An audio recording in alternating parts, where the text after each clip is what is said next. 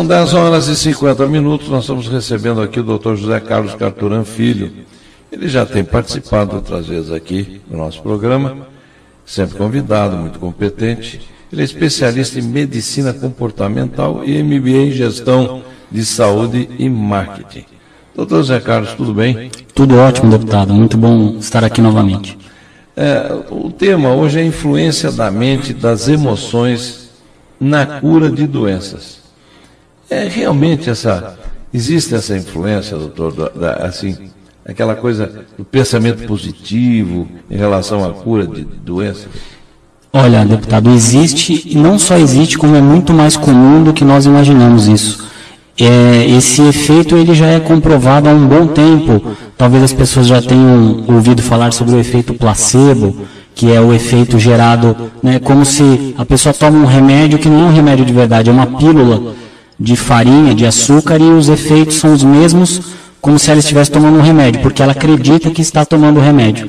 Essa é a grande dificuldade da indústria farmacêutica para colocar um medicamento novo no mercado, os testes. É porque os testes hoje em dia são todos feitos também com em número grande de pessoas e com placebo também, né? Exato. Para um medicamento ser colocado no mercado, ele tem de é, apresentar um efeito muito maior do que essas pílulas placebo. As pessoas que participam dos grupos de pesquisa não sabem quais delas estão tomando o placebo, o, medicamento que não é de verdade, e o medicamento propriamente dito. E os resultados são muito próximos, por isso que é difícil de lançarmos um, um medicamento novo no mercado. Mas é muito interessante isso, porque a pessoa toma um remédio de mentirinha que não é remédio, e às vezes acontece a cura.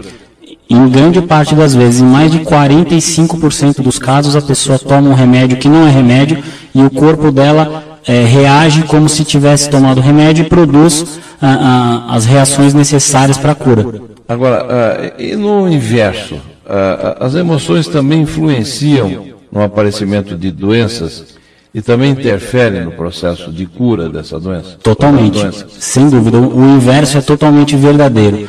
Da mesma maneira que nós temos o efeito placebo, que foi o que nós comentamos agora, nós temos também o que, o que se chama de efeito nocebo, que é o contrário disso. Ou seja, algumas pessoas. Como é, é que é nocebo? Nocebo, com nocebo. N de navio, é. E algumas pessoas desenvolvem sintomas de doenças porque acreditam estar com doenças. Há casos na literatura uh, da saúde, na literatura médica, de pessoas que morreram, por exemplo, por incrível que pareça, com todos os sintomas de câncer, porque acreditavam estar com câncer. E por mais que os médicos dissessem a elas que não, não existia essa possibilidade, elas acreditavam de uma tal maneira que estavam com a doença que elas morreram com os mesmos sintomas de quem tinha câncer. E os exames nada relatavam em relação à doença. Que coisa, hein? É maluco demais, é, é um negócio incrível que é a mente da pessoa, né? Agora, doutor, é possível aprendermos a controlar as emoções e ter o domínio da situação? Controlarmos a, as emoções é um pouco difícil, porque as nossas emoções elas surgem como instintos, né? Então, se de repente eu estou na rua, estou dirigindo e tomo uma fechada, aquele susto, né? Aquela, aquela situação automaticamente gera em nós uma emoção. Às vezes a pessoa fica brava, fica assustada. Isso vem como um instinto. O que nós podemos controlar é a maneira como nós reagimos aos fatos, ou seja a, a emoção né, que vem, às vezes uma raiva, alguma coisa do tipo, não dá para controlar. Mas dá para controlar o que eu vou fazer depois disso. Ou seja, eu vou ficar arrumando confusão no trânsito, né, ou eu vou xingar uma vez a pessoa e passou. Ou deixar quieto, passou. Então, a maneira como nós reagimos aos fatos é que nós podemos controlar. As emoções, propriamente ditas, é muito difícil. Doutor Zé Carlos, o senhor abordou uma questão interessante. É muito comum a gente ver algumas tragédias aí no trânsito resultado às vezes de um esbarrão de um carro no outro, de uma fechada, uma discussão e de repente a tragédia. O sujeito armado saca uma arma, o outro também saca. Coisas acontecem como resultado de uma falta de controle sobre essa situação gerada por uma um susto, uma emoção, né? Perfeita observação, deputado, é exatamente isso. É, a situação que o senhor, o senhor expôs, que o senhor exemplificou, denota bem é, o quanto existe de descontrole emocional, ou seja, às vezes por um dano material, ou às vezes nem acontece nada, um olha mais torto para o outro, dá uma fechada, aí os dois já encostam o carro e como o senhor disse, a pessoa já sai hoje é, as coisas estão muito banalizadas, não é todo mundo anda armado, se mata por nada, se é, assalta por nada, a violência está gratuita justamente também por esse descontrole emocional. Agora, quais seriam as principais emoções que a gente poderia, digamos assim, é, fazer uma dissertação rápida sobre essas emoções? As, nós, seres humanos, nós somos guiados, podemos dizer assim, por cinco emoções, que nós chamamos as cinco emoções essenciais essas emoções formam uma palavrinha, um acrônimo chamado trama. São as cinco letras dessas primeiras emoções. Essas cinco emoções essenciais que são tristeza, né, o T de tristeza, raiva, alegria, medo e amor. Essas cinco emoções misturadas geram outros 300 tipos de emoções diferentes. Então, por exemplo, uma depressão, que é tão comum hoje, nada mais é do que tristeza em seu máximo grau. Uma síndrome do pânico nada mais é do que o medo em seu último e mais alto estágio. E quando nós misturamos essas emoções, a tristeza, a raiva, a alegria, o medo e o amor, nós podemos gerar outras. Por exemplo, quando nós misturamos amor mais medo, isso gera ciúme. E assim sucessivamente, essas cinco emoções vão se misturando e gerando dentro de nós as emoções que nós temos no nosso dia a dia. Quer dizer, a partir dessa trama, né, essas cinco emoções, é, tem outros 300, mais ou menos, subtipos. De... Exatamente, elas se misturam de uma tal maneira e às vezes nós até não conseguimos é, verbalizar, dizer o que nós estamos sentindo, porque essa, essa, mistura de emoções é tão grande que nos deixa de uma tal maneira é, mexidos, né? usando essa palavra emocionalmente, que nós não conseguimos dizer muito bem o que estamos sentindo, sentindo justamente porque isso, elas se misturam de, de uma maneira muito intensa dentro de nós. Bom, o programa é ao vivo, se você tiver alguma dúvida, quiser dar uma ligadinha, perguntar alguma coisa, é, para o doutor José Carlos Carturan Filho, você pode ligar 3681 1134. Se você está fora de São Paulo, o, o DDD é 11, é, 0 operadora 11 e 3681 1134. Quero mandar um abraço para Maria José Delmasco, que está agradecendo a fita que recebeu, Maria José precisa agradecer, não. A gente que agradece o carinho, a amizade e a audiência. O Wellington Santana, do Jardim São Vitor, pergunta a minha opinião sobre o número de deputados que Osasco vai conseguir eleger no ano que vem. Wellington, a coisa está complicada, viu?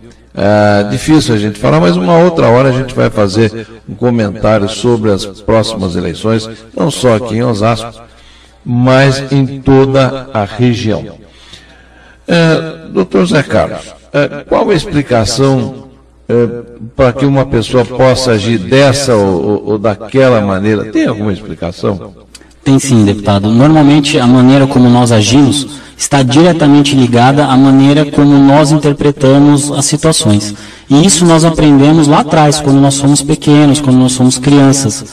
Então, todas as referências que nós temos na infância, elas são determinantes para a maneira como nós nos comportamos hoje. Se nós formos ver é, o comportamento de algumas pessoas, eles se parecem com comportamentos de criança, mas num corpo de adulto. Ou seja, as pessoas ainda hoje continuam fazendo birra, continuam fazendo é, charme, como uma criança faz, mas de uma maneira diferente, porque o contexto é diferente. E é por isso que é fundamental que tanto os pais como as pessoas que são responsáveis pela criação né, de, na infância e principalmente os professores tenham essa consciência de que uma palavra dita na infância, uma frase, uma situação causada pode gerar um, uma referência muito forte que se arrasta por toda a vida. É, é, é, a gente poderia dizer que uma pessoa adulta ou até idosa, né? Que ela tem um comportamento difícil, ela pode ser uma réplica do comportamento de um pai, de um avô, de alguém com quem ela convivia, alguém próximo, né? Muito provavelmente. Tudo que nós fazemos na vida nós aprendemos em algum momento. Em relação às emoções, isso não é diferente. Se nós é, agimos ou reagimos frente a uma situação de uma determinada maneira, em algum lugar, em alguma época da nossa vida, nós aprendemos a agir dessa maneira com alguém. Por isso que eu, que eu mencionei a importância dos pais, dos responsáveis pela criação e principalmente dos professores, é, já que as crianças passam cerca de um terço do dia, quase metade do dia na escola. Agora, dá para o senhor é, citar alguns problemas que podem servir de exemplo da influência do pensamento e do emocional em uma cura? Sem dúvida. É, casos de depressão, de síndrome do pânico, eles são essencialmente emocionais. Outros casos muito comuns dessa influência emocional são principalmente doenças como psoríase, como vitiligo, acne, algumas manifestações que nós chamamos de psicossomáticas, ou seja, elas são geradas por um pensamento, por, um, por distúrbios emocionais e acabam se somatizando, se manifestando no corpo da pessoa. São, são doenças que não têm causadores, não têm um vírus, e por isso que elas são mais difíceis de serem tratadas, porque não dá para tratar o sintoma, tem que tratar a causa. É, o, senhor falou vitiligo, né? É, é, eu, tenho, uh, eu tenho um colega na Câmara Federal, é um deputado federal da Bahia, ele deve estar com aproximadamente 70 anos. E de repente, de repente, é, nunca teve nenhum problema na família, ele também nunca teve problema, e apareceu vitiligo, ele está perdendo a, a, a, a, pigmentação da pele, ele está ficando todo branco, né? É, isso tem, está provado que tem origem emocional? Diretamente. Por quê? Porque essas doenças que eu mencionei, a psoríase e o vitiligo, elas, elas não têm um fator causador e por isso que elas são de difícil tratamento. É, algo acontece normalmente, o que nós chamamos de gatilho, né? tem alguma coisa que dispara aquela reação. Só que a, aquela reação emocional, aquela, aquele problema que a pessoa às vezes está vivendo emocionalmente se manifesta no corpo. E pode se manifestar como, por exemplo, o vitiligo. Para que nós tenhamos uma ideia do quanto isso é, é importante, hoje, das 10 doenças que mais matam no mundo, no âmbito mundial, das 10 doenças que são causadoras, as maiores causadoras da morte, sete delas não têm nenhum fator etiológico, ou seja, sete delas não são causadas por vírus, bactérias, fungos, não tem. São advindas de estresse, de ansiedade, de tristeza, de depressão. Então, essa, a, a parte emocional acaba manifestando no corpo muitas dessas doenças, muitas das quais nos levam a ter doenças graves, problemas de saúde graves como infarto, é, problemas vasculares, acidente vascular cerebral, derrame, tudo isso advindo da parte emocional das pessoas que é, as pessoas isso acontece normalmente, deputado, porque as pessoas não têm é, a noção da importância do, da parte emocional dos nossos pensamentos na saúde. E é muito bacana a, a, o senhor e a, a rádio terem aberto esse espaço para nós comentarmos sobre isso, para conscientizarmos a população dessa importância. É, porque é, é importante a gente reconhece isso. Agora, é importante que a gente faça o reconhecimento, mas também dê uma contribuição para que a pessoa possa administrar essa situação. E aí vem a pergunta: existem alternativas para se reverter essa situação? Sim. Hoje existem técnicas, né? existem terapias individuais, psicoterapias que trabalham isso de uma maneira muito rápida, com técnicas que hoje, de acordo com a, o mundo corrido que nós vivemos, que nós, os, os desafios para uma pessoa ficar com síndrome do pânico, por exemplo, só para citar, com depressão dois, três anos, é um sofrimento muito grande. Então hoje, felizmente, existem técnicas que abordam essa, é, esses casos de uma maneira muito rápida. E existem também processos, né, que, como se fossem treinamentos, cursos, propriamente ditos, para que a pessoa saiba lidar melhor com suas emoções. Mas tem uma comprovação científica de que a coisa funciona? Por exemplo, o, o senhor conhece, eu, vejo que o senhor fala com muito desembaraço, com muito conhecimento. Uh, o senhor conhece algum caso de quadro de vitiligo que reverteu? Sim, conhecemos, há estudos ah, em relação à comprovação científica, há estudos muito fortes disso. Aqui no Brasil, o Brasil é muito reconhecido nessa área da, da neurociência do comportamento humano, estudos muito consistentes na, no Canadá, nos Estados Unidos e no Reino Unido, na Inglaterra principalmente.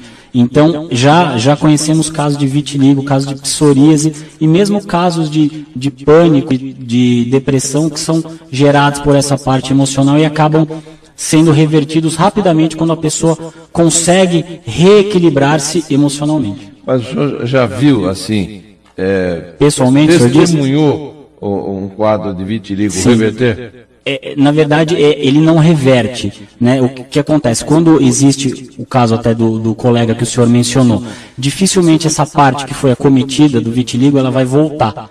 Mas o que acontece é que nós conseguimos, por meio de processos desse reequilíbrio, estacionar e evitar que o processo continue a se desenvolver. Então para naquele estágio e não evolui mais. Agora reverter parece a, a reversão é, são poucos casos que são é, relatados na literatura. Por quê? Porque a, a, o comprometimento da pigmentação da pele é, é um processo extremamente é, minucioso que o organismo é, desenvolve e é difícil a gente reverter. A gente consegue estacioná-lo. A psoríase, por exemplo, a acne e outras manifestações dermatológicas né? são reversíveis. Agora, o, o, doutor, é, eu não vou dar o nome da pessoa, mas um ouvinte nosso, é, eu vou dar as iniciais, C-E-L, uhum. do Jardim da Abril, ele disse que tem a síndrome do pânico e ele pergunta como eu posso sair dessa situação da mesma maneira que eu, que eu acabei de, de, de, citar aqui, por meio de uma terapia individual, caso ele prefira, né, com acompanhamento médico, que eu creio que ele já faça. Em nenhum momento aqui nós estamos né, deixando de lado a importância de um médico, de às vezes um acompanhamento medicamentoso, que também faz parte de um tratamento. Mas por meio desses cursos que fazem com que a pessoa é, desenvolva, reequilibre-se emocionalmente, ou por meio de uma terapia direcionada para isso. Na síndrome do pânico especificamente, se o senhor me permite, quando a gente consegue descobrir o gatilho, ou seja, ele viveu muito provavelmente né? exatamente, ele viveu uma boa parte da vida sem ter isso. Alguma coisa aconteceu que, com base em tudo que ele tem ali na mente dele, desencadeou esse processo. A, a, o, o, grande X da questão é nós trabalharmos em cima desse fator causador e, e, e em cima disso revertermos o processo. Bom, eu quero dar meu testemunho aqui, viu, meu querido C-E-L. É, eu não, você deu o seu nome completo, mas eu acho que quando se trata de um assunto desse, a gente tem que resguardar a privacidade do ouvinte. Obrigado pela confiança. É, mas eu posso também dar o meu testemunho que eu vivi essa situação de síndrome do pânico e tem jeito sim. E, e, e muito de acordo com, uh, com o que está dizendo o nosso querido doutor José Carlos Carturan Filho, é, eu vivi uma experiência também religiosa que me levou à, à cura da síndrome do pânico e, sem descartar, sim, é, é, tudo isso que o doutor falou aqui, o, o medica, a, a, assistência de um médico, né? Sim, pessoas que, é, que é, o medicamento, né? Ah, pessoas que trabalham com esse assunto, como é o caso do doutor José Carlos Carturan. É, agora, como é que se, é, é, se pode aprender é, essa questão para melhorar a forma de agir e de pensar, doutor? Assim como um exercício físico que nós fazemos para o corpo, exemplo, uma musculação, para a mente funciona da mesma maneira. Nós precisamos readquirir novos hábitos. E isso às vezes demanda um tempozinho maior é, é necessário que nós tenhamos essa flexibilidade de aprender novas coisas e desaprender antigas coisas que não nos servem mais. Ou seja, a pessoa tem que se reprogramar e fazer exercícios né, para poder é, entrar num, num, novo ritmo e se desprogramar em relação àquilo que gera toda uma situação adversa. Né? O senhor usou um termo muito bacana que serve para nós darmos um outro exemplo muito comum. Né? O senhor usou o termo reprogramar. Nós a todo momento estamos nos programando. Então, um exemplo que creio que seja bastante comum para as pessoas. Quando nós chegamos tarde em casa de alguma situação, algum compromisso e temos de levantar cedo no outro dia, nós automaticamente dizemos para nós: puxa vida, amanhã vai ser um dia complicado, eu vou levantar um bagaço, vou estar super cansado, nossa, amanhã o dia vai ser complicado. Já se programou. Acabou de fazer é. uma programação. Levanta cansado, o dia normalmente é complicado. Da mesma maneira que nós conseguimos fazer este, este tipo de programação, nós conseguimos reverter esses processos por meio de uma reprogramação, como o senhor disse. Agora, tudo isso aí acaba interferindo em outras áreas da nossa vida. Quer dizer, a pessoa que tem problemas, está sempre cansada, está sempre se programando para se cansar cada vez mais, isso acaba interferindo, no relacionamento sexual com a parceira, com o marido, com a, com a esposa. É, Sem é, dúvida. É, é, realmente é terrível isso aí, não? Sem dúvida. Isso acaba gerando o que, o que as pessoas talvez conheçam como o efeito cascata, né? Como aqueles dominós que estão todos enfileirados e a gente dá uma batidinha num e vão caindo todos os outros.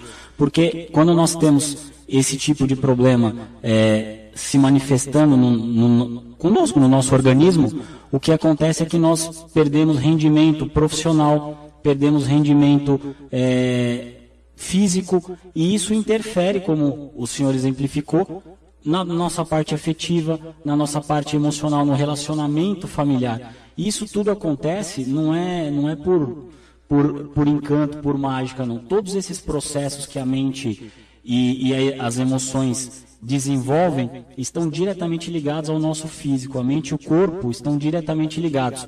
Qualquer uma dessas emoções, qualquer um desses pensamentos desencadeia no nosso corpo reações bioquímicas para que isso seja cumprido. Ou seja, se nós programamos para que no dia, no dia seguinte nós estejamos cansados, sem, sem a intenção, logicamente, é, o nosso corpo bioquimicamente vai se programar para isso. Os hormônios vão ser é, distribuídos de uma tal maneira que nós fiquemos cansados, os neurotransmissores, e quando a programação é reversa, para que nós tenhamos ânimo, bom desempenho, os hormônios, os neurotransmissores, toda a parte química do organismo estará pronta para isso também.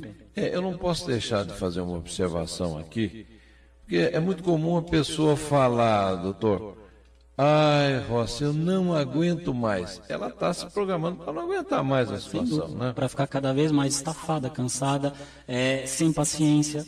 Então, as palavras têm um poder, é o poder da palavra, né? Muito grande. O poder da palavra. É, o nosso ouvinte também, eu não vou dar o nome, porque são pessoas que confiam na gente, ligam aqui, abrem o coração, é GQS, lá da Vila Ester, em Carapicuíba. Ela diz assim, Rossi, eu tenho 54 anos, sempre tive uma tristeza muito grande, uma depressão. Isso tem tratamento? Sim, é, é o mesmo processo. A, a, boa notícia hoje, deputado, é que por esses estudos novos da neurociência, hoje o diagnóstico por imagem consegue, consegue mapear as áreas do cérebro que estão ativadas ou inativadas nos nossos processos emocionais. É, a boa notícia para essa senhora é que hoje não só existe solução para isso, como a solução é muito mais rápida e mais efetiva do que as pessoas imaginam. Porque o, o, grande segredo, se é que nós podemos chamar assim em relação a isso, é não só revertermos este processo, mas termos, darmos à pessoa recursos para que ela mantenha isso depois. Ou seja, nós quebrarmos esse padrão de comportamento que ela nos, nos cita, né, que sente há muito tempo, mas também trazer a ela recursos para que ela consiga, daqui por diante, é, viver a vida de uma maneira diferente com novos recursos. O senhor acabou de falar, eu, eu sou apaixonado por esse assunto e acho que os ouvintes também estão, estão demonstrando isso, os telefonemas.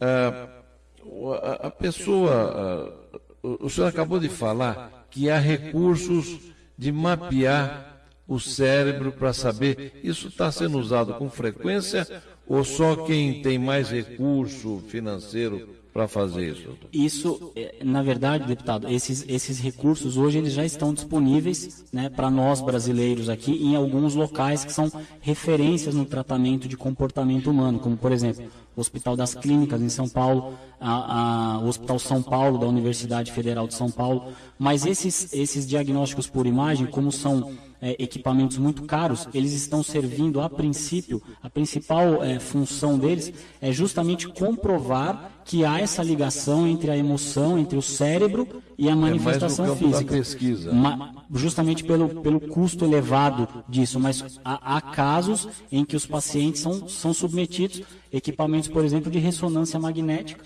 servem para mapear áreas do cérebro que estão sendo é, é, envolvidas em um processo de saúde e doença. Bom, doutor, o tema é vasto, infelizmente o tempo nosso é limitado. O senhor gostaria de fazer alguma observação final sobre esse assunto? E outra coisa também, doutor, é, o senhor tem feito assim, é, tem tido participações muito interessantes aqui na rádio, muita gente manifesta interesse sobre o assunto, sobre a sua pessoa. Também, por favor, deixe um, faça um comentário final. Legal. As considerações finais são, é, primeiramente, a, a, repito, a, a, chance de nós falarmos sobre esse assunto que é tão rico e tão importante para as pessoas e para que, quando as pessoas perceberem em si próprias algo que não está de acordo, algum comportamento que elas não gostam, que acabam repetindo insistentemente, mas não gostam de repetir, para que elas procurem auxílio médico, auxílio psicoterapêutico, para que elas deem a devida importância a essas manifestações do comportamento das emoções, porque isso pode evitar de um futuro desencadeamento de doenças. Hoje eu trabalho numa empresa que, que é, aborda essa parte do comportamento humano.